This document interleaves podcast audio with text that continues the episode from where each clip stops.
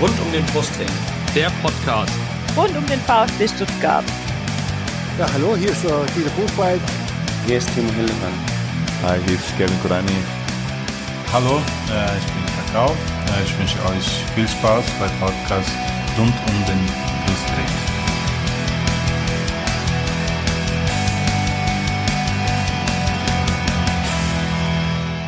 Herzlich willkommen zum Podcast rund um den Brustring. Mein Name ist Lennart und normalerweise würde der Yannick jetzt sagen, mein Name ist Yannick, aber der Yannick äh, hat noch Probleme mit seinem äh, Skype-Update. Deswegen wird er später dazu stoßen. Nichtsdestotrotz ist das äh, Folge 64 des Podcasts rund um den Brustring.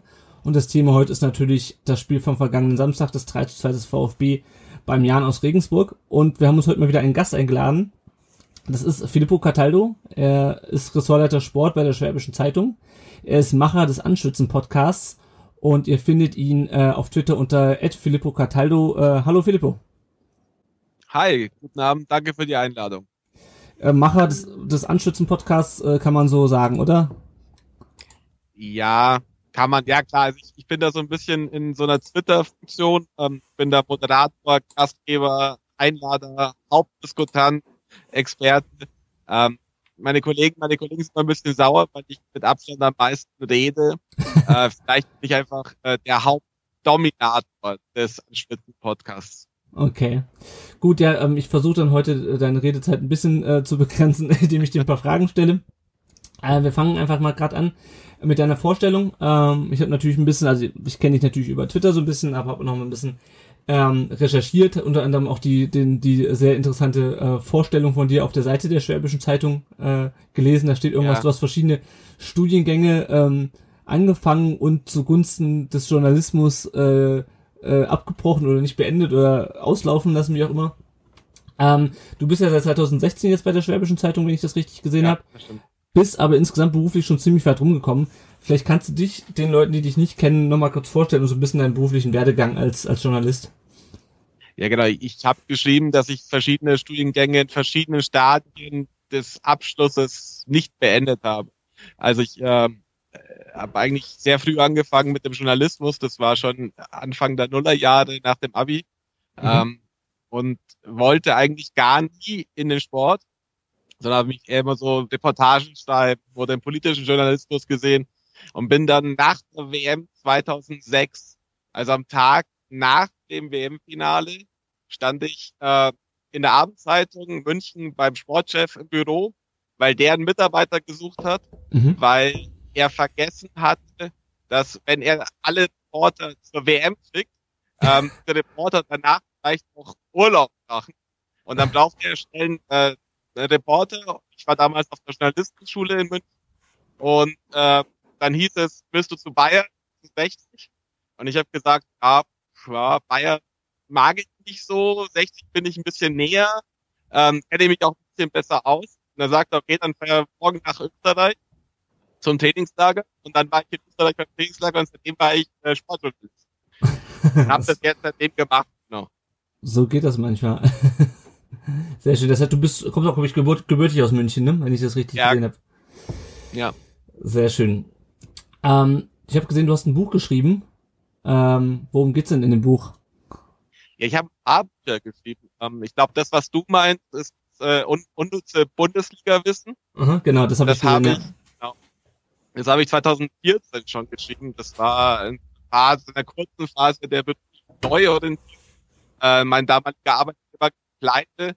Und ähm, da war ich so zwischen Jobs, dann habe ich das Buch geschrieben. Das war, also es ist ein Buch über, über ja, Angeberwissen, was man dann einfach mal so sagen kann. Also äh, VfB Stuttgart äh, geht zum Beispiel drin, dass äh, Gilbert Gress, also Gilbert Gress, ähm, der erste Franzose beim VfB Stuttgart am Montag äh, nie arbeiten, also nie zum Training kommen musste, weil er da immer äh, seine, seine Eltern besucht.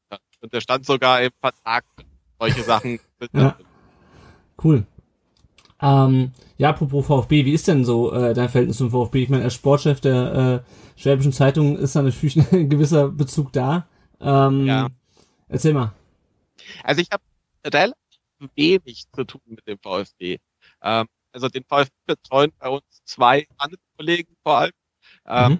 Ich selber betreue vor allem den FC Bayern und, und, und, und für, für die Redaktion, die Redaktion. Aber natürlich, natürlich ist der VfB Stuttgart einer der wichtigsten Vereine und einer der meisten Platz in der Zeitung hat. Insofern ähm, habe ich dadurch natürlich gezwungenermaßen beruflich mit ihm zu tun.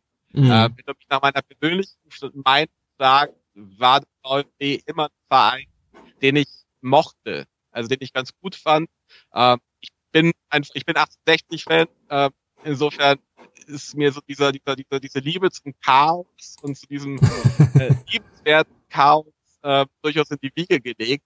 Äh, und ich finde einfach, der VfB hat in seiner guten Zeit immer sehr schön Fußball gespielt. Also abgesehen, das eine, das eine ist dieses Chaos, ähm, aber der Fußball, der VfB stand oft für eine ganz bestimmte Art Fußball. Ähm, und ich mag VfB-Fans tatsächlich. Also das ist, ähm, ich finde, das ist VfB in Deutschland äh, schon einzigartig, weil die, weil es sehr schnell, sehr kritisch ist, also dieses, dieses berühmte Stuttgarter Buddeln, was ich ganz cool finde, weil das, das so ein bisschen wieder Münchner Glanz, äh, äh, aber gleichzeitig sind sie sehr begeisterungsfähig, was nicht sehr typisch schwäbisch ist. Und äh, diese Kombination finde ich finde ich sehr schön. Insofern finde ich den VfB grundsätzlich sympathisch. Also ich habe eine Grundsympathie, ähm, ohne dass ich Fan wäre. Alles klar, sehr gut. Ähm, der Yannick ist es auch dabei. Äh, ich würde kurz ah. dich noch dich begrüßen. Hallo Yannick. Ja, servus. Hi und sorry für die Verspätung. Kein Problem. Wir sind noch, wir sind noch nicht ins Regensburg-Spiel eingestiegen. Okay, super. Genau. Ähm, das noch kurz, Filippo, zu äh, dem Podcast äh, der Schwäbischen Zeitung. Ähm, der heißt Anschwitzen. Ähm, es gibt ja äh, mittlerweile einige äh, Zeitungsverlage, die sich auch in den Bereich der Podcasts vorgewagt haben. Wie seid ihr denn äh, da drauf gekommen auf die Idee und wie seid ihr zu dem Namen Anschwitzen gekommen und worum geht's eigentlich in dem Podcast? äh, wie wir auf die Idee gekommen sind, ist, glaube ich, so wie die meisten Verlage. Also Podcast ist halt einfach ein Ding. Ähm, ich glaube, ich glaube, die Verlage sind sich oft noch nicht so richtig klar, wieso man Podcast machen möchte. Ähm, für mich ist es kein Tool, mit dem man Geld verdienen kann. Für mich ist das Podcast einfach ein Tool, wo man, man äh, seine, seine Kundenbindung erreichen kann. Das heißt, man kann auch mal auf eine ganz andere Art zeigen, wer die Leute in der Redaktion eigentlich sind, die diese Artikel schreiben. Äh, und, und dass man auch mit denen reden kann. Und wir laden natürlich auch Leute in die Sendung ein, äh, so weiter. Insofern da geht es schon auch darum, ähm, sein Publikum kennenzulernen und, und mit denen mhm. auch interaktiv zu sein. Das ist die eine Geschichte. Ähm, Anspitzen äh, nennen wir uns, weil wir, weil die Idee ist, dass wir eben nicht wie jetzt hier äh, über den letzten Spieltag reden, sondern vor allem über den kommenden Spieltag. Mhm. Äh, deswegen Anspitzen äh, als Auftakt in die, die Bundesliga-Runde, in die Zweitliga-Runde.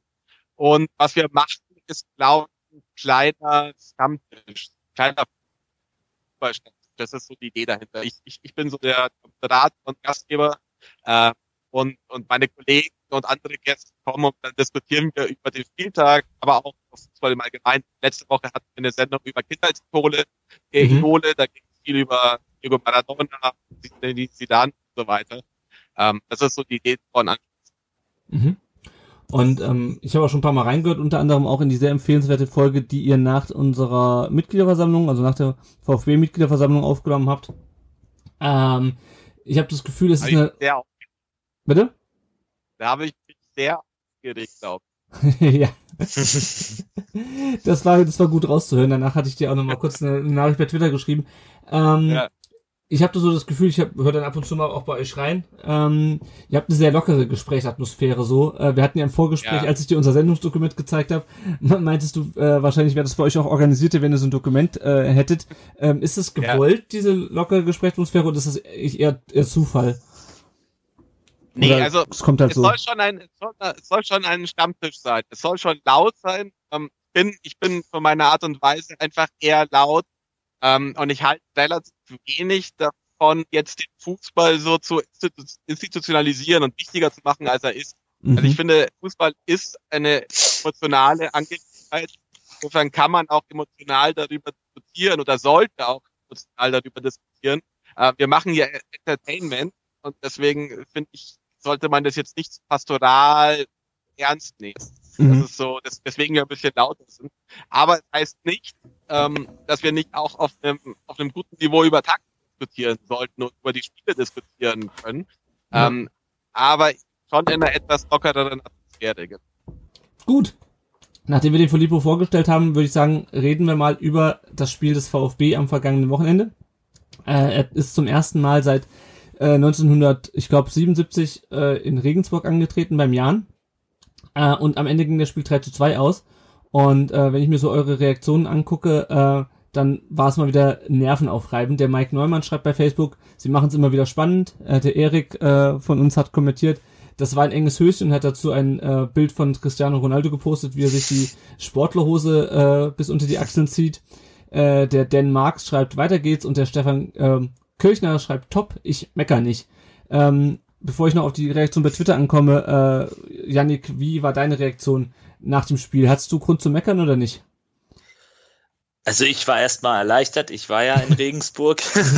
ähm, es war im Gästeblock sehr, sehr heiß, nicht nur was die Stimmung angeht, sondern die Sonne hat die ganze Zeit über schön reingeknallt. Deswegen war ich auch von dieser Perspektive her ganz froh, dass das Spiel vorbei war. Aber ja, es war mal wieder sehr, sehr spannend und ähm, man hat eigentlich einen, wie so oft, einen sehr schwachen Gegner, der zwar gut mitgekämpft hat, aber mehr dann auch nicht wirklich gezeigt hat, äh, ja, wieder durch eigene Fehler zurück ins Spiel gebracht und mhm. ja, typisch VfB in der aktuellen Phase. Aber ja, natürlich bin ich auch, wo ich dann die Tabelle gesehen habe und dann auch gestern das Hamburger Derby verfolgt habe, ja, dachte ich mir, ach komm, Spitzenreiter sein ist auch schön und am Ende fragt keiner mehr danach. Aber ja, es gibt schon noch an der einen oder anderen Stelle Optimierungsbedarf, um es mal vorsichtig auszudrücken. Mhm. Filippo, fandst du, du hast ja das Spiel auch gesehen, fandst du die mhm. Regensburger auch äh, so schwach wie der Yannick insgesamt? Ähm, nee, eigentlich gar nicht so sehr. Ich fand den, ich fand den VfB sehr, sehr stark. Mhm. Also ich war überrascht, dass sowohl Tim Walter als auch Frank Misslintat ähm, danach gesagt haben, dass es das schwächste Auswärtsspiel gewesen sei und, und, und Tim Walter meinte nur, nur 80 Prozent gegeben und so weiter.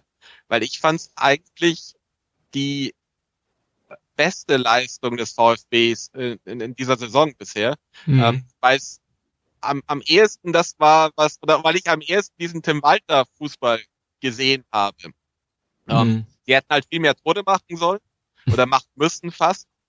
Ähm, und natürlich darfst du, wenn du das erlösende 3 zu 1 machst, nicht im Anschluss direkt darauf das 3 zu 2 kassieren. Äh, das war, ist auch eine Qualität, aber nicht unbedingt die beste. ja, also was ich außergewöhnlich fand bei dem Spiel, bevor wir gleich kurz auf den Spielverlauf kommen, ähm, was ich außergewöhnlich fand, ist, dass der VfB äh, zum ersten Mal in dieser Saison, glaube ich, sein, sein Aufbauspiel und sein Passspiel nicht so in Ruhe aufziehen konnte wie bisher. Das weil stimmt die Regensburger sehr stark gepresst haben. Ich hatte ja den äh, Robert vom Turmfunk, vom Regensburger Fanradio im Blog im Interview vorher und der meinte halt auch schon, also die pressen halt stark und äh, das ist mir dem Spiel sofort auch aufgefallen von Beginn an. Also der VfB musste seine Pässe und auch die Pässe auf den Torwart ähm, musste der von, äh, von Beginn an unter großem Druck spielen und ich finde, das haben sie eigentlich ziemlich gut gemacht. Ähm, und deswegen fand ich die Regensburger eigentlich gar nicht so schwach. Ich fand die eigentlich sogar noch heraus, also es ist auf eine andere Art und Weise herausfordernder als so ein Spiel wie gegen St. Pauli oder gegen Aue, die sich einfach nur mit zehn Mann hinten reinstellen. Ähm, weil wenn so eine Mannschaft presst, dann kann halt noch viel mehr schief gehen. Also ich, klar, ich meine, St. Pauli hat auch ein Tor gegen uns geschossen, aber ähm, das war mehr Zufall. Und Aue hätte, glaube ich, ähm, hatte zwar auch Chancen, aber äh, die war nicht so gefährlich. Aber bei Regensburg hatte ich schon das Gefühl, oh, wenn wir da nicht aufpassen und wenn wir da unsere Fehler machen, ähm, dann kann das schief gehen. Gleichzeitig hast du natürlich das den Vorteil, wenn eine Mannschaft presst, dann macht sie halt auch hinten äh, die Räume ein bisschen auf und äh, dementsprechend haben wir dann auch die äh, das sind die Möglichkeiten, äh, da hinten äh, hinter die Abwehr zu kommen, was wir in, in den anderen Spielen nicht hatten. Ja, und die Regensburger sind relativ selten in die Pressing-Fallen der Stuttgarter getappt. Also die, ich finde, die haben es ganz gut gemacht. Die haben tatsächlich aggressiv angerannt und dass der VfB dieses Spiel so aufziehen konnte, wie es Tim Walter eigentlich gibt. Und, und wenn man sich später die Heatmap anschaut, sieht man, dass die, dass die Spieler wirklich die gesamte Breite und die gesamte Länge des Feldes besetzt haben. Also die Heatmap ist, ist phänomenal, weil du hast bei keinem Spieler wirklich ähm, ein, eine grüne oder gar roten Ausschlag, sondern alle haben einen sehr großen, sehr weit blauen Ausschlag. Also wenn du dir mhm. Holger Bartsch zum Beispiel anschaust, der war auf dem ganzen Feld. Gleiche sieht das. Der war auf dem ganzen Feld. Ähm, und, und das ist schon auch die Folge dessen, dass Regensburg ähm, mitgespielt hat. Ja. Eben, das, das, das sehe ich auch so. Ähm, wir müssen mal kurz die Aufstellung angucken, wo du gerade auch schon ein paar Spieler erwähnt hast. Äh, Insua hat wieder auf links gespielt, äh, statt Sosa. Wie fandet ihr den in dem Spiel? Schwestermann auf dem Platz, meiner Meinung nach. Also, ja, ich mag ihn ja, er ist ein guter Charakter und er hat auch schon bewiesen, was er kann. Er kann ja gut flanken, aber manchmal habe ich den Eindruck, er oder die letzten zwei Spiele, wo er jetzt auch gespielt hat, er, er ist noch nicht richtig drin in diesem Tim Walter Fußball.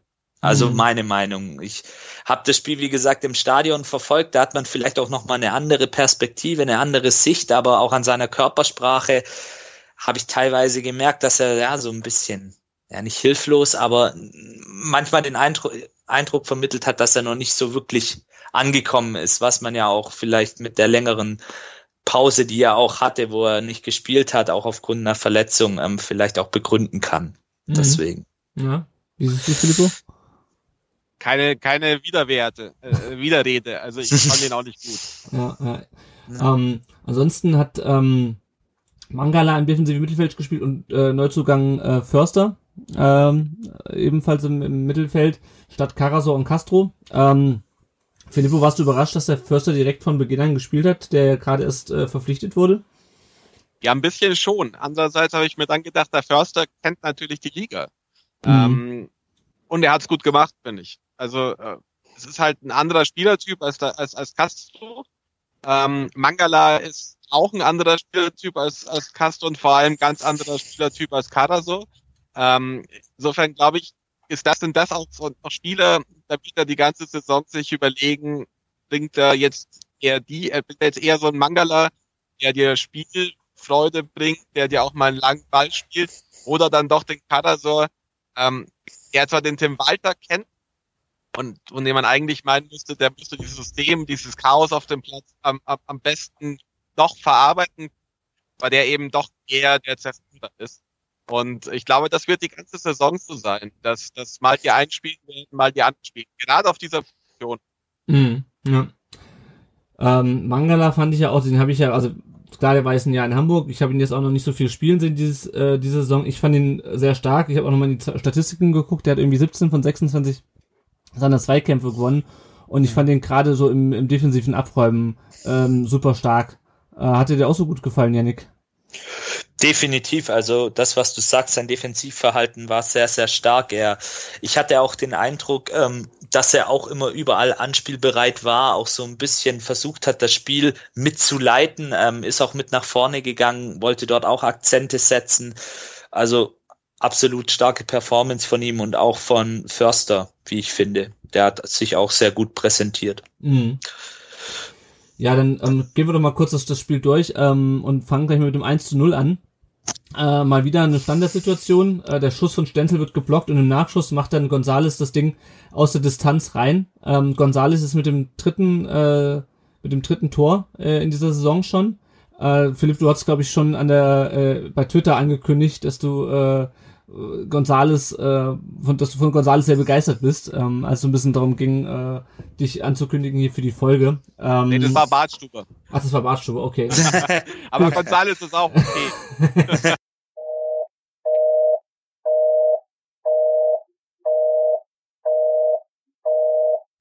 ähm, liebe Hörer, wir hatten leider technische Probleme. Ihr merkt Sarah, dass jetzt ein ganz abrupter Wechsel kommt. Ähm, ich wollte eigentlich äh, den Filippo und den Janik gerade fragen, was sie zum einen zu Holger Bartstuber äh, sagen und seiner Leistung bisher. Da haben wir auch eine Frage vom äh, Edmo Horitz bekommen. Ähm, und ähm, zu Nicolas Gonzalez. Vielleicht kann der äh, Janik kurz was zu Gonzalez sagen und der ähm, Filippo, weil er äh, dem äh, auch auf Twitter schon sich so positiv über Bartstuber geäußert hat, nochmal kurz was zu Holger Bartstuber und äh, wie er seine Leistung sieht. Janik, fang kurz an. Alles klar, zu unserem kleinen Gaucho. Ähm, ja, Gonzales hat nach dieser für ihn ersten schwierigen Saison ähm, mit dem ja bitteren Abschluss bei Union Berlin ähm, hat er einfach ja wieder ein bisschen die Freude am Fußball zurück bekommen. Ich denke, da hat der Trainer auch einen großen Anteil und er hat sich jetzt natürlich auch mit der Nationalmannschaft Selbstbewusstsein geholt und ja, ist, ist so eine, ja, ist eine ganz große positive Überraschung, dass er es so einschlägt, ähm, dass er die Qualitäten hat, die Anlagen mitbringt. Das hat man, denke ich, schon, wenn man sich mit ihm beschäftigt hat, ne, letzte Saison gewusst, dass er was kann und dass er es halt jetzt so abruft und so performt. Das ist eine sehr schöne, positive, ja, Überraschung und ein sehr positiver Effekt auch fürs Team.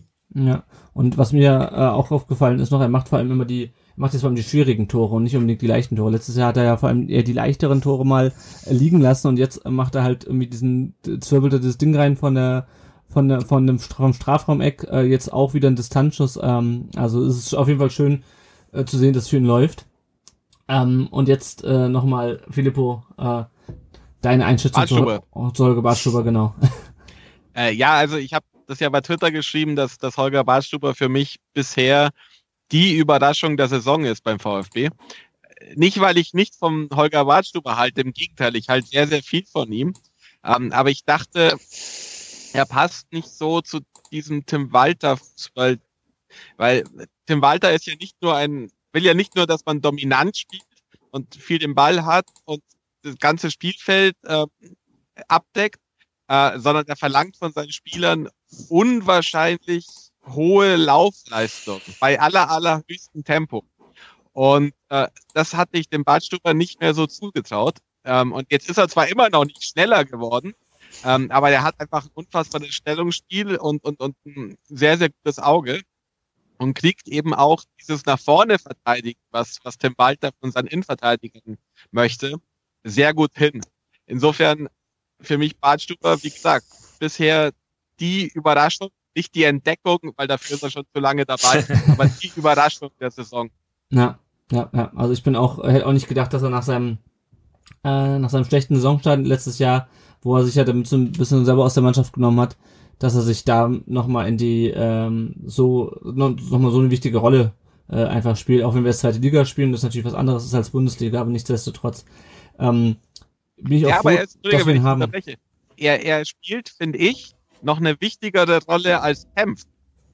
Und das ist das, was ich so, äh, so extrem überrascht finde. Ja. Und du hast definitiv. ja, äh, und er ist halt auch dieser gerade im Aufbauspiel, weil er halt einfach diese sicheren, diese Pässe auch unter großer Bedrängnis sicher spielen kann, ähm, ist er einfach auch wichtig, weil er den Überblick hat. Das hatten wir vorletzte Saison schon manchmal gesehen, ähm, als er da so ein bisschen auch manchmal den Sechser gegeben hat.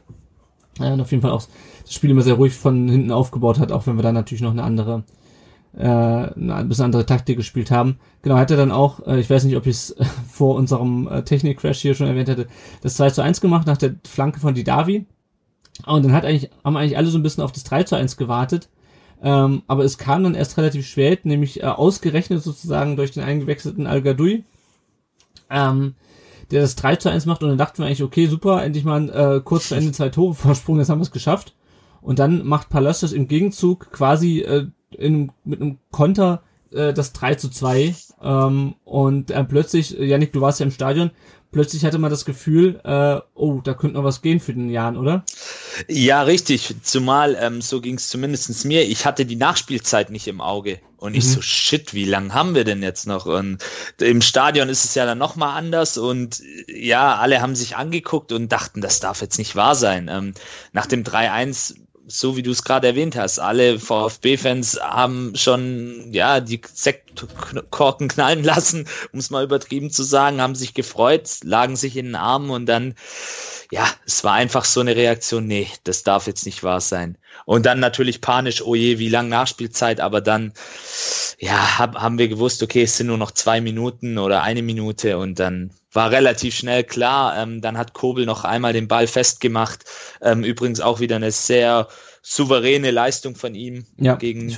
Jan Regensburg. Also hat er wirklich, hat ein paar Mal sehr, sehr sicher und äh, gehalten und hat den Ball auch festgemacht. Und dann haben, hat man eigentlich schon gewusst, okay, jetzt sind die drei Punkte im Sack und man ist vorübergehend jetzt erst einmal Tabellenführer. Ja, und wie wir dann gestern rausgefunden, auch nicht nur vorübergehen. Es ist also eigentlich alles ähm, schön beim VfB. Ähm, und trotzdem hatte, also für mich zumindest hat dieses, dass man dieses Tor noch zulässt, dieses 3 zu 2, dieses völlig unnötige, ich meine, in der Nachspielzeit bei einer 3 zu 1 Führung noch ein Tor zu kassieren, ist, also da jedes Gegentor ist unnötig, aber irgendwie nimmt das nochmal einen besonderen Platz ein. Ähm, Filippo, kannst du nachvollziehen, dass irgendwie so die Stimmung so ein bisschen zwiespältig ist, dass man einerseits, einerseits sagt, geil, äh, Tabellenführer ungeschlagen ähm, nach, sechs, äh, nach dem sechsten Spieltag, aber auf der anderen Seite sich noch so ein bisschen Sorgen macht. Oder kannst du nachvollziehen, dass ich mir noch so ein bisschen Sorgen mache angesichts solcher Gegentore? Ich mir auch. Klar, also natürlich, das ganze System kann doch total, äh, total schief gehen. Also es kann alles ähm, in eine andere Richtung gehen und du kannst in eine Ergebniskrise kommen und so weiter. Ähm, ich habe es glaube, also jetzt weiß ich natürlich nicht, ob das vor dem technischen Crash oder davor war. Ich sage es gerne nochmal. Also wenn man mal das erlösende 3 zu 1 schafft, dann finde ich, dann muss man auch als Tim Walter Mannschaft dann mal sagen, jetzt mal stopp, vor allem wenn es in der Nachspielzeit ist. Äh, jetzt, jetzt verteidigen wir den Ball. Ähm, und eben dann nicht sofort wieder den Ball zu verlieren, sich Konter zu fangen und dann das als Zweikass. Das ist, das ist eine Qualität auch, aber eben keine gute. Ja, genau, Ähm, ja, das ja. hast du, das hast du ganz Genau. zu, zu Beginn Also- gesagt. Okay, also das, ich glaube, glaube, dieser Fußball, den der VfB Stuttgart spielt, das ist ein Herzinfarkt Fußball. Das ist in definitiv. der DNA drin. Aber das wird sich auch nicht ändern. Mhm. Ähm, was sie sicherlich oder hoffentlich, weil eigentlich darfst du nicht so mit deinen Chancen wuchern. Also der Silas, Silas war Mangi Bucher, der zweimal das Aluminium getroffen hat und aber auch sonst der beste Spieler auf dem Platz war. Der, der hätte da ein, zwei, drei Tode machen müssen, allein nur, um seine Leistung sich selbst für sich nochmal zu würdigen. Ja, Ähm, und, und du wirst wahrscheinlich hoffentlich irgendwann mal Spiele haben, auch Heimspiele haben, wo du nicht nur zwei Tore machst, das VfB, sondern vielleicht drei, vier, fünf. Aber ich bin mir relativ sicher, dass es dann eben auch sehr viele Spiele geben wird, wo du dann zwei, drei, vier Gegentore bekommst. Und ich bin mir auch relativ sicher, dass es mal ein 0-4 setzen wird. Also das Mhm. ist, glaube ich, das sind, glaube ich, Ergebnisse, an die muss man sich gewöhnen. Ähm, deswegen würde ich, wenn ich Fan werde, natürlich hier irgendwie Sorgen machen. Ich kann aber nur sagen, genieß diesen Fußball, weil der ist echt geil. ja. ja was, was mir halt so ein bisschen, also was mich halt so ein bisschen ja, stresst sozusagen, ist halt die Tatsache, dass wir halt in dieser Saison nicht irgendwie es reicht, irgendwie drei oder vier Mannschaften hinter sich zu lassen, sondern äh, eigentlich musst du halt 16 Mannschaften hinter dir lassen, wenn du, wenn du auf, also du musst 16 Mannschaften hinter dir lassen, wenn du aufsteigen willst und wir müssen eigentlich aufsteigen und ich will eigentlich auch aufsteigen. Ähm, und das ist natürlich, ähm, wenn du äh, so viele Mannschaften hinter dir lassen musst und quasi am besten Erster oder Zweiter äh, werden willst, ähm, ist natürlich die Fehlertoleranz gefühlt äh, wesentlich äh, geringer, ähm, weil du halt Nee, aber das stimmt ja nicht. Das stimmt ja nicht. Also normalerweise ja. Ähm, aber ich glaube, es gibt keinen Trainer, zumindest nicht den ich kenne oder in Deutschland, der so viele Fehler oder so fehlertolerant ist wie, wie Tim Walter, weil sein System ja Fehler beinhaltet. Also Ja, ja, klar. der provoziert ja ständig Fehler. Ja. Ich meine doch mehr die Fehlertoleranz bei mir. Also ich habe dann lieber, so. dass wir irgendwie das, das 3 zu 1 über die Zeit bringen, als dass wir halt Ja. äh, durch Dummheit irgendwie noch äh, zwei, ähm, zwei Gegentore irgendwie in der Nachspielzeit kassieren und nur einen Punkt mitnehmen. Ähm, wobei Tim Walter, du hast ja gesagt, er ist äh, die Fehleranfälligkeit ist sozusagen systemimmanent. Er war aber ja auch sehr unzufrieden, oder das heißt sehr unzufrieden. Er hat nach dem Spiel ähm, schon kritisiert, hat gesagt, die Mannschaft hat zeitweise nur 80 Prozent gegeben. Sven Mislintat hat gesagt, es sei das schlechteste Auswärtsspiel gewesen. Also ich meine, ist, eigentlich ist das ja schön, dass die, ähm, dass der Trainer dann doch teilweise kritischer ist als die, als die Fans. Das haben wir selten äh, gehabt in, in Stuttgart und das nicht nur wegen dem äh, bekannten äh, kritischen Umfeld. ähm, ja. Ich bin mal gespannt. Also ich hoffe mal, dass wir nicht komplett damit auf die Schnauze fliegen. Äh, aber weil es ist meiner Meinung nach auch nicht immer nur systembedingt, sondern manchmal ist es auch einfach noch konzentrationsbedingt, ähm, dass wir so Dinger kassieren. Hat dann weniger damit zu tun, dass wir hochstehen. Ich meine, klar, in dem Situation standen wir einfach immer noch hoch, weil wir einfach die ganze Zeit äh, so spielen, bis zum Abpfiff. Ähm, aber es war ja auch in den letzten Spielen schon die ein oder andere mhm. Großchance, die der Gegner dann hatte. Äh, ich erinnere nur an Bochum, wo der, äh, wo der auch frei vom Tor steht quasi oder auch gegen Aue. Ähm, und da haben wir natürlich auch ein bisschen Glück gehabt einfach und äh, naja. Ja. Was halt schief gehen kann, ist, ähm, und da bin ich persönlich ein bisschen skeptisch, ähm, Tim Walter hält relativ wenig äh, von dem, das sein eigenes Spiel dem Gegner anzupassen. Ähm, und das kann natürlich schon auch naiv sein, weil du kannst, wenn du jetzt zum Beispiel gegen den HSV spielst, St. Pauli gestern war extrem auf den HSV eingestellt. Die wussten, da hatte ich das Gefühl, die wussten wirklich zu jedem Zeitpunkt, äh, wie Hamburg, wie der HSV agieren würde. Und, und beim VfB ist ja eher die Idee, die Spieler müssen zu jedem Zeitpunkt selber wissen, wie sie mit der Situation umgehen sollen. Mhm. Und äh, wir stellen euch ganz, ganz, ganz, ganz hoch und ganz vor und machen ganz viel Risiko und, ähm, und dann kommt irgendein Gegner und dann findet eine Lösung. Das ist ja auch im Training, äh, im, im Sommertraining so gewesen, dass, dass Tim Walter und sein Team die Mannschaft bewusst überfordert. Mhm. Ähm, dass die ähm, Fehler erzwungen haben, dass sie die, dass sie dieses Spiel mit Überforderungen, was Julian Nagelmann auch, auch sehr viel macht, ähm, und das machen die, um eben die Spieler in die Situation zu bringen, dass die in jeder Situation intuitiv ähm, drei, vier, fünf Lösungen wissen. Und da ist ein Spieler wie Silas Wamangituka genau der Richtige, weil der für so viel Kreativität sprüht äh, und den Ball auch halten kann, dass er dann in dieser Zeit auch sieht, wer ist eigentlich da, und dann spiele ich ihn dahin. Aber natürlich, wenn eine Mannschaft kommt, die einen sehr klaren Plan hat, und das war eben Regensburg, der, mhm. der hat einen sehr guten Press, sehr gutes Pressingverhalten, dann kann das schief gehen. Ja. Gut, ähm, dadurch, dass wir jetzt ein bisschen in Zeitverzug gekommen sind durch unsere äh, technische Panne, ähm, habt ihr noch was zu dem Spiel? Ansonsten ähm, würde ich noch zur letzten Hörerfrage übergehen. Alles gesagt. äh, und zwar, welche Bedeutung hat der Torjubel von Gonzales? Hat äh, Ed Spencer PL geschrieben. Er, äh, er, hat sich ja so ein bisschen die, die Hände in die Ohren gesteckt. Ich weiß nicht, ob das einfach nur, ob er nur auf sich, auf sich selber zeigen wollte. Ähm, oder ob er äh, die Ohren sich zuhalten wollte. Hatte einer von euch einen Erklärungsansatz für seinen, für seinen Torjubel? Oh. hm. das, Ehrlich ich hatte halt das Bild. Ich habe gesehen, ähm, ich habe es auch vorher schon gesehen. Ich habe dann auch, als ich in den Notizen gesehen habe, dass diese Frage da war, versucht mal, ich vielleicht so ganz wenig Spanisch, versucht in argentinischen Inter Zeitungen alte Interviews von ihm zu sehen oder zu lesen, ob da irgendwas ist mit äh, Arno äh, im Ohr und so weiter. Aber ich finde nichts. Ich weiß es Okay. Zumal er steckt sich ja den Finger, die Finger rein. Ja. Mhm. Gut, vielleicht, vielleicht ja. an die Kritiker. Ja. Ich, freie Interpretation. Äh, vielleicht macht man das in Argentinien anders. Ich weiß es nicht. Keine Ahnung. Müssten wir vielleicht mal äh, jemanden aus dem Umfeld von Gonzales befragen. Ja. Oder man fragt ihn einfach bei Twitter. Genau, der, ist, so. der, der ist auch bei Twitter. Gut, dann ähm, Bericht aus dem Gästeblog. Wir haben leider keine Sprachnachrichten empfangen. Janik, du hast schon so ein bisschen Eindrücke aus dem Gästeblog berichtet. Äh, deswegen mhm. würde ich das jetzt mal ähm, überspringen. Ich weiß nicht, ob wir nochmal nach Regensburg kommen werden. Ich hoffe, ähm, so, wenn die nicht mit aufsteigen, so schnell, so schnell nicht mehr. Oder im Pokal, genau. Ansonsten haben wir schon angesprochen, der HSV hat gestern sein Derby verloren ähm, beim bei St. Pauli und deswegen sind wir jetzt nach sechs Spieltagen Tabellenführer. Äh, in der nächsten nächsten Spiel ist keiner gesperrt, außer äh, Askasibar, da kommen wir gleich noch drauf. Ist die Frage, ob Gomez nächstes Spiel zurückkehrt. Der hat jetzt irgendwie noch äh, Magen-Darm-Beschwerden bei diesem Spiel. Und äh, die nächsten Spiele werden knackig, das habe ich schon gesehen. Fürth ist momentan äh, Vierter, ist, äh, steht auf der Weltplatz 4 äh, nach dem sechsten Spieltag. Äh, gegen die spielen wir am Samstag, Freitag drauf spielen wir in Bielefeld, die sind sogar Dritter. Und ungeschlagen. Ja. Und äh, genau, und ungeschlagen. Äh, neben uns die einzige Mannschaft, die ist mittlerweile. Ähm, Bielefeld war ja so ein bisschen so ein Geheimtipp. Ähm, aber äh, gut, das ist auch der sechste Spieltag. Äh, aber Fürth, äh, Philipp, du hast vorhin schon gesagt, du hast die, die zweite Liga gar nicht so auf dem Schirm. Ich, wir ehrlich gesagt auch nicht.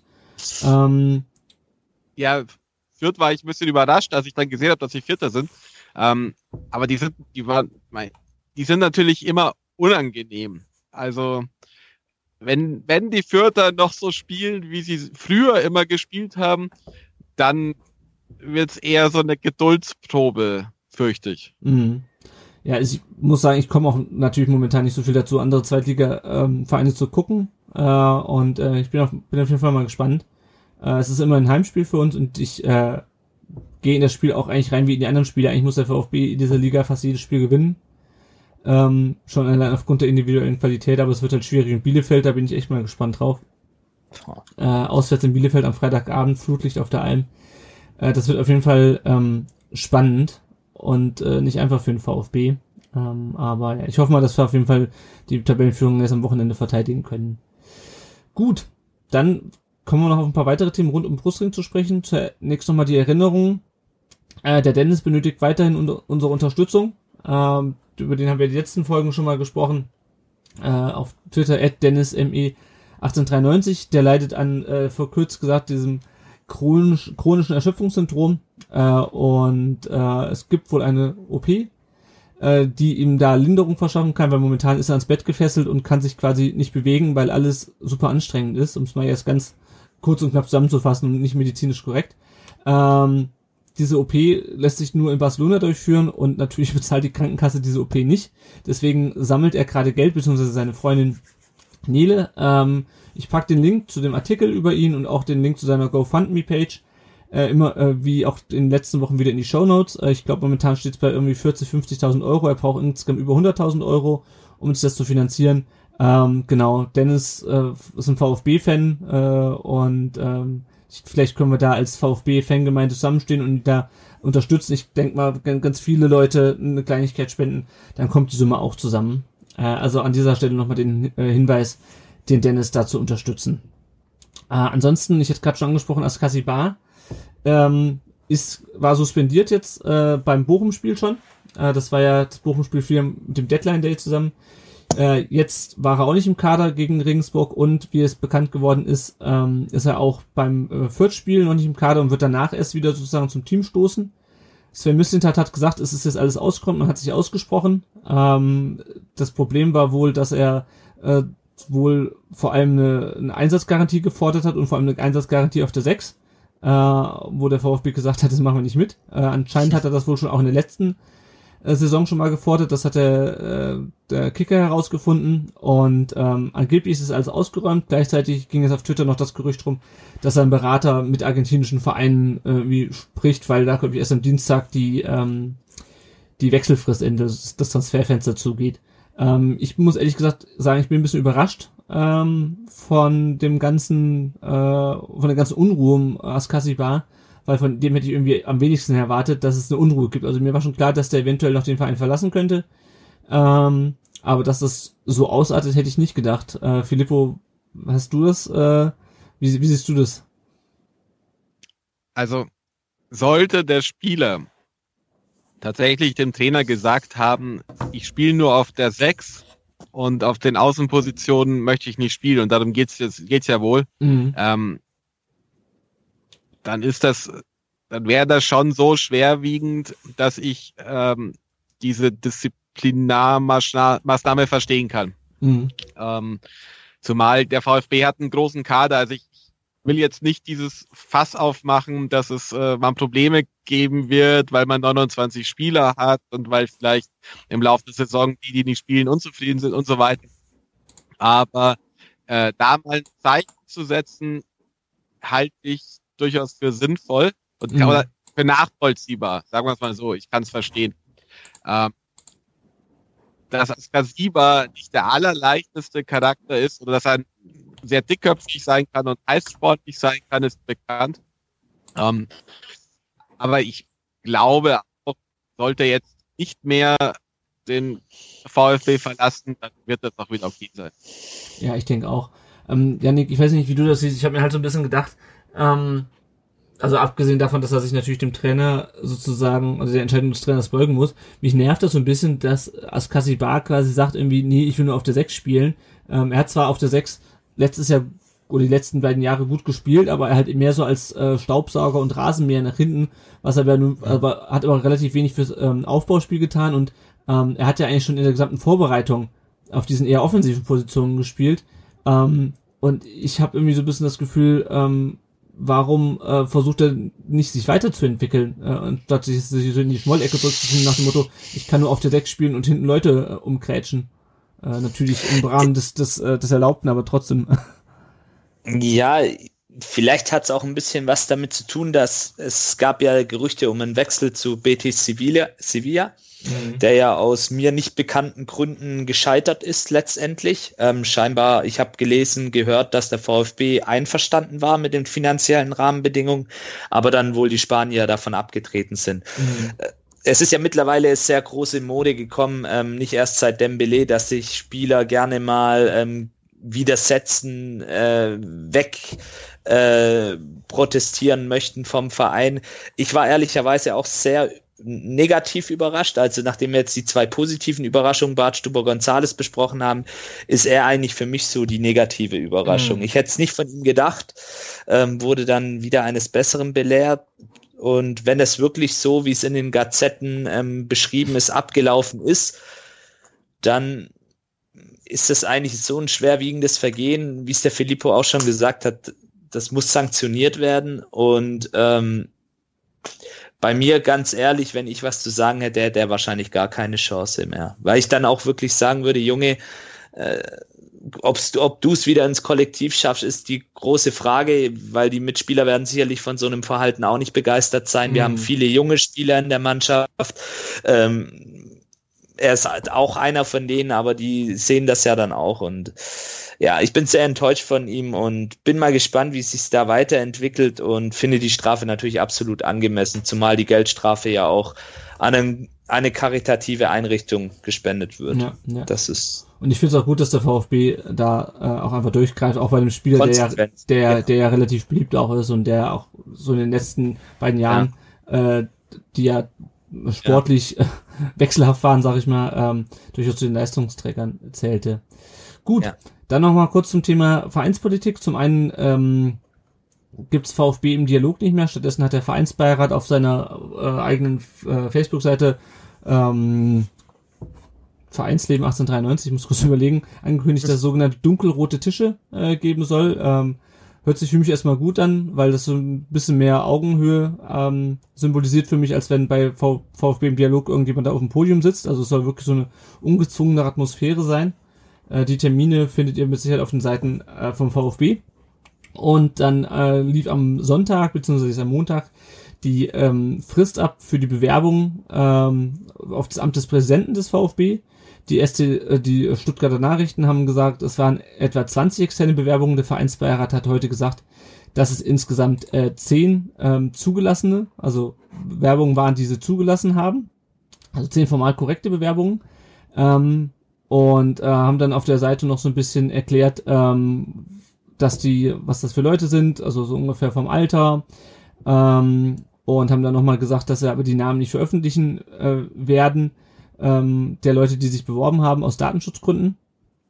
Ähm, weil halt wahrscheinlich nicht jeder möchte, dass äh, sein Vorgesetzter oder seine, keine Ahnung, Kollegen wissen oder Personen, zu denen halt in einem beruflichen Verhältnis steht, äh, dass er sich da beworben hat, falls das dann äh, nicht klappt. Und äh, bis zum 11. November ähm, wählt dann der äh, Vereinsbeirat die Leute aus ähm, denn es kann auch noch sein, dass der Vereinsbeirat selber noch Leute ins Rennen schickt äh, für den ähm, für das Amt des Präsidenten. Äh, das waren jetzt sozusagen nur die Leute, die sich extern äh, beworben haben, aber der Vereinsbeirat selber hat ja auch Leute angesprochen. Ähm, die Stellungnahme ist relativ ausführlich. Äh, es gibt auch eine E-Mail-Adresse, wo man sich, äh, wo man Fragen zu dem ganzen Prozedere stellen kann. Eure Fragen at vfb-stuttgart.de. Ähm, ich habe das heute gelesen. Äh, wie war so dein Eindruck von diesem, ähm, von diesem Schreiben vom Vereinsbeirat oder de, diese Erklärung? Ja, also ich fand es sehr informativ zunächst mal und fand es auch eine nette Geste, ähm, dass man sowas rausgibt, einfach um die Leute auch zu informieren. Und ja, ich bin gespannt, wie es jetzt weitergeht, wer letztendlich dann auch ähm, zugelassen wird. Es werden ja nur zwei sein und dann Ja. Schauen wir mal. Ja. aber ich fand's gut. Also ich habe es jetzt mal überflogen, aber ich fand's doch sehr informativ. Ja, ich fand's vor allem sehr, sehr ausführlich. Ähm, ja, und ausführlich. Ja, ähm, Filippo, ich weiß nicht, ob das auch schon sozusagen an die Medien äh, durchgedrungen ist, diese, beziehungsweise, also ich weiß, dass die Stuttgarter Nachrichten schon geschrieben haben. Ich weiß nicht, ob du schon gesehen hast. Ich hab's, ja, ja, ich habe es vorhin, kurz bevor wir angefangen haben, habe ich mir auch diese Stellungnahme vom Vereinsbeirat angeschaut. Ähm, ja, die Transparenz, die Transparenz, Transparenz ist schön. Ähm, ich verstehe ehrlich gesagt nicht ganz, wieso man die ähm, Menschen nicht benennen kann, nicht benennen. Ähm, schließlich in dem Moment, wo sie ja dann die offiziellen Kandidaten wären, müssten sie ja dann auch, auch öffentlich benannt werden. Ja. Ähm, aber ja, ich glaube, ich glaube, das ist auch ein bisschen, weil sich der Vereinsbeirat selber in der Öffentlichkeit schützen möchte, ähm, dass es dann hinterher heißt, der hatte sich aber auch beworben, wieso habt ihr nicht den und den äh, offiziell vorgestellt oder vorgeschlagen? Ja, also ich finde ja auch und ich klar sagen vielleicht Leute, also ich bewerbe mich aber nur, wenn ihr meinen Namen nicht öffentlich macht, aber auf der anderen Seite, ich denke, wenn ich mich bewerbe und wenn ich irgendwie mehr Zeit perspektivisch freischaufel in meinem Kalender dafür, dann kann ich auch dazu stehen. Äh, also mir wäre es vor, vor allem halt echt wichtig zu wissen, warum wurde der jetzt abgelehnt äh, oder warum wurde der jetzt nicht zugelassen äh, zu den zwei Kandidaten.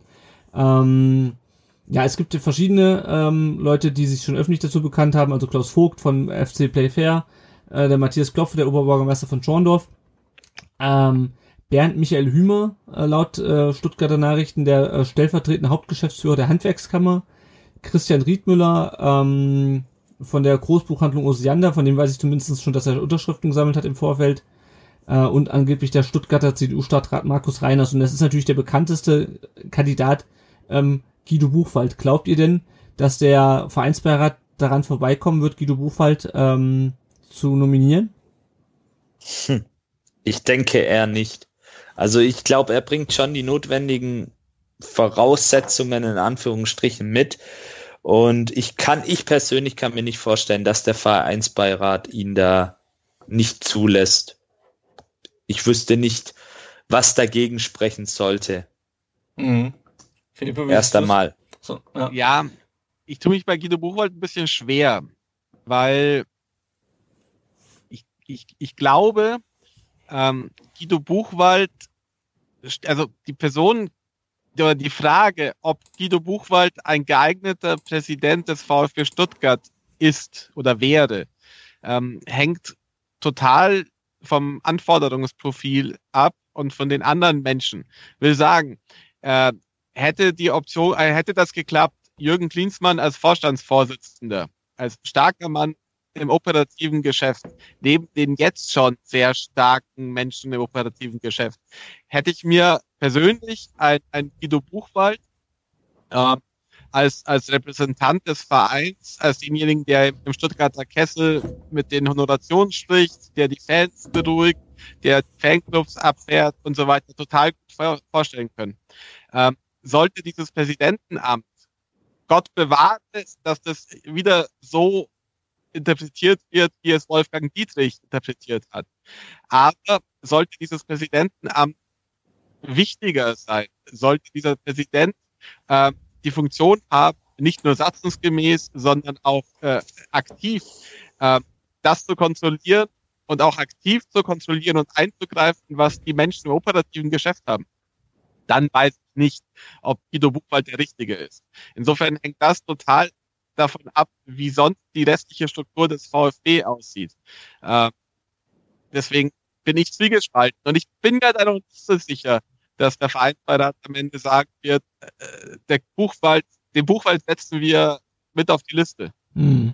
Also ich bin auch noch äh, unsicher, ehrlich gesagt. Ähm, geht ja dann auch um diese ganze Geschichte mit, äh, lässt sich der oder die sie haben extra geschrieben, dass sie, dass, er, dass sie völlig autark arbeiten, weil natürlich dann immer auch der Verdacht besteht, dass ähm, der Aufsichtsrat oder beziehungsweise der Vertreter des Anker-Investors im Aufsichtsrat, Wilfried Port, dann noch irgendwie ähm, sich einmischt, weil er ja äh, bekannterweise mit ähm, Guido Buchwald nicht im besten Verhältnis steht und auch generell zu ehemaligen Spielern in verantwortlichen Positionen bei Fußballvereinen.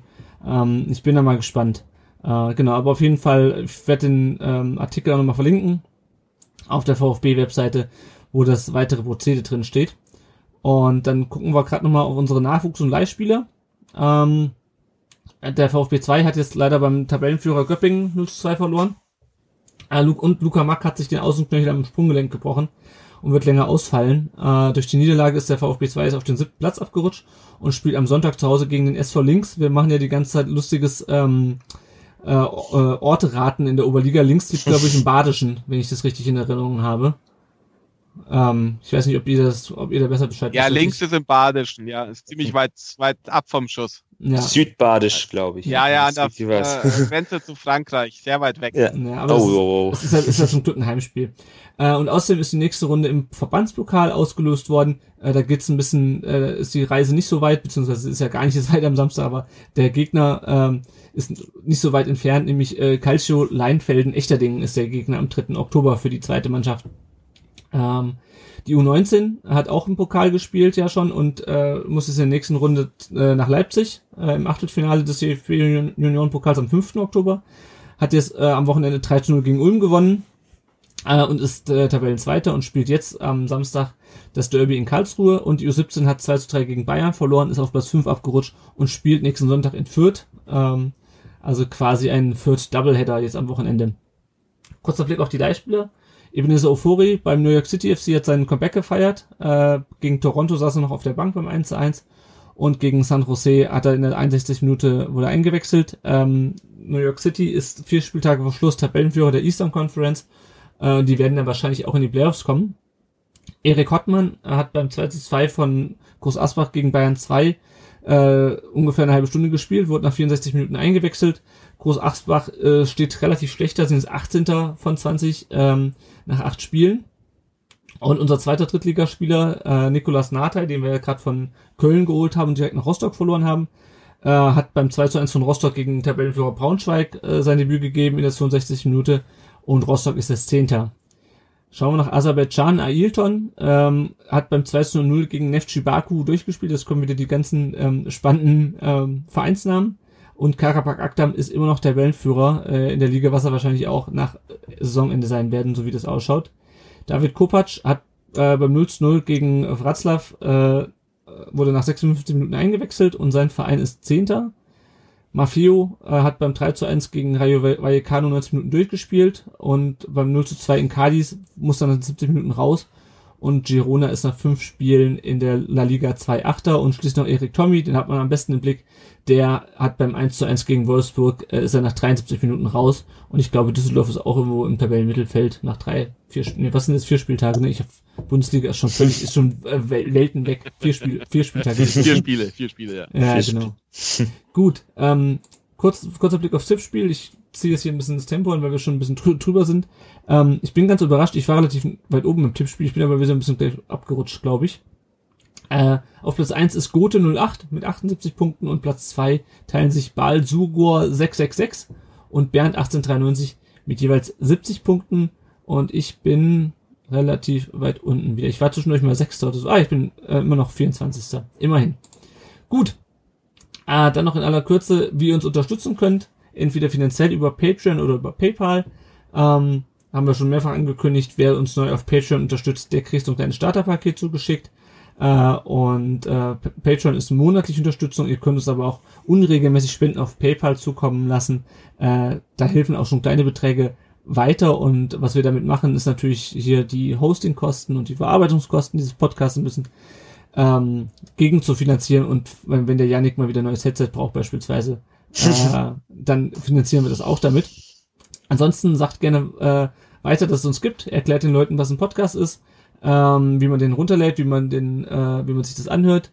Ihr findet uns weiterhin auf unserem Blog rund um Brustring.de, bei Facebook, Twitter, Instagram, bei Spotify und bei YouTube. Und wenn ihr wollt, könnt ihr uns auch Sprachnachrichten schicken. Äh, dann, die spielen wir dann mit eurer Erlaubnis hier im Podcast ab. Heute hatten wir leider keine. Aber was nicht ist, kann ja nächste Woche noch werden. Äh, und die könnt ihr schicken an die 0157 511 08680. Die Nummer findet ihr auch nochmal auf der Webseite. Und ähm, ja, damit sind wir fertig für heute. Erstmal, Filippo, äh, dir kann man folgen unter Filippo Cataldo bei Twitter, richtig? Genau. Und euren Podcast kann man auch auf allen äh, üblichen Auf allen Podcast-Plattformen üblichen, abonnieren. gängigen, allen Plattformen. Sehr gut. Sehr gut. Sehr gut, dann hört da auf jeden Fall mal rein und folgt dem Filippo. Äh, ist jetzt leider zum Ende hin ein bisschen, bisschen äh, knackig geworden mit der Zeit. Auch äh, entschuldige mich auch nochmal äh, bei unseren Hörern für die technischen Probleme, die wir zwischendrin hatten. Ich muss mal schauen, wie ich das nachher alles zusammenflicke. Filippo, dir erstmal vielen Dank, dass du dir heute Abend die Zeit genommen hast und jetzt schon eine halbe Stunde Champions League äh, verpasst hast, äh, wegen unseres Podcasts. Ähm, Ja, vielen es Dank, sind dass du da erst zehn warst. Minuten. Bitte? Es sind erst zehn Minuten, die ich verpasst habe. Alles gut. Achso, fangen die nicht mehr um 20.45 Uhr an? Nee, nee, Um um, neun. neun mittlerweile. Ach, du wisst ihr, wann ich das Ja. Champions League Spiel gesehen habe? Okay. Also, ich weiß, ich weiß, ich, dafür kann ich die Anschlusszeiten, Anschlusszeiten der zweiten Liga auswendig. Okay, also, damit du nicht noch mehr äh, Champions League verpasst, ich sag nochmal vielen Dank, dass du da warst. Sehr gerne. Danke Vielen Dank. Filippo, ja. Genau.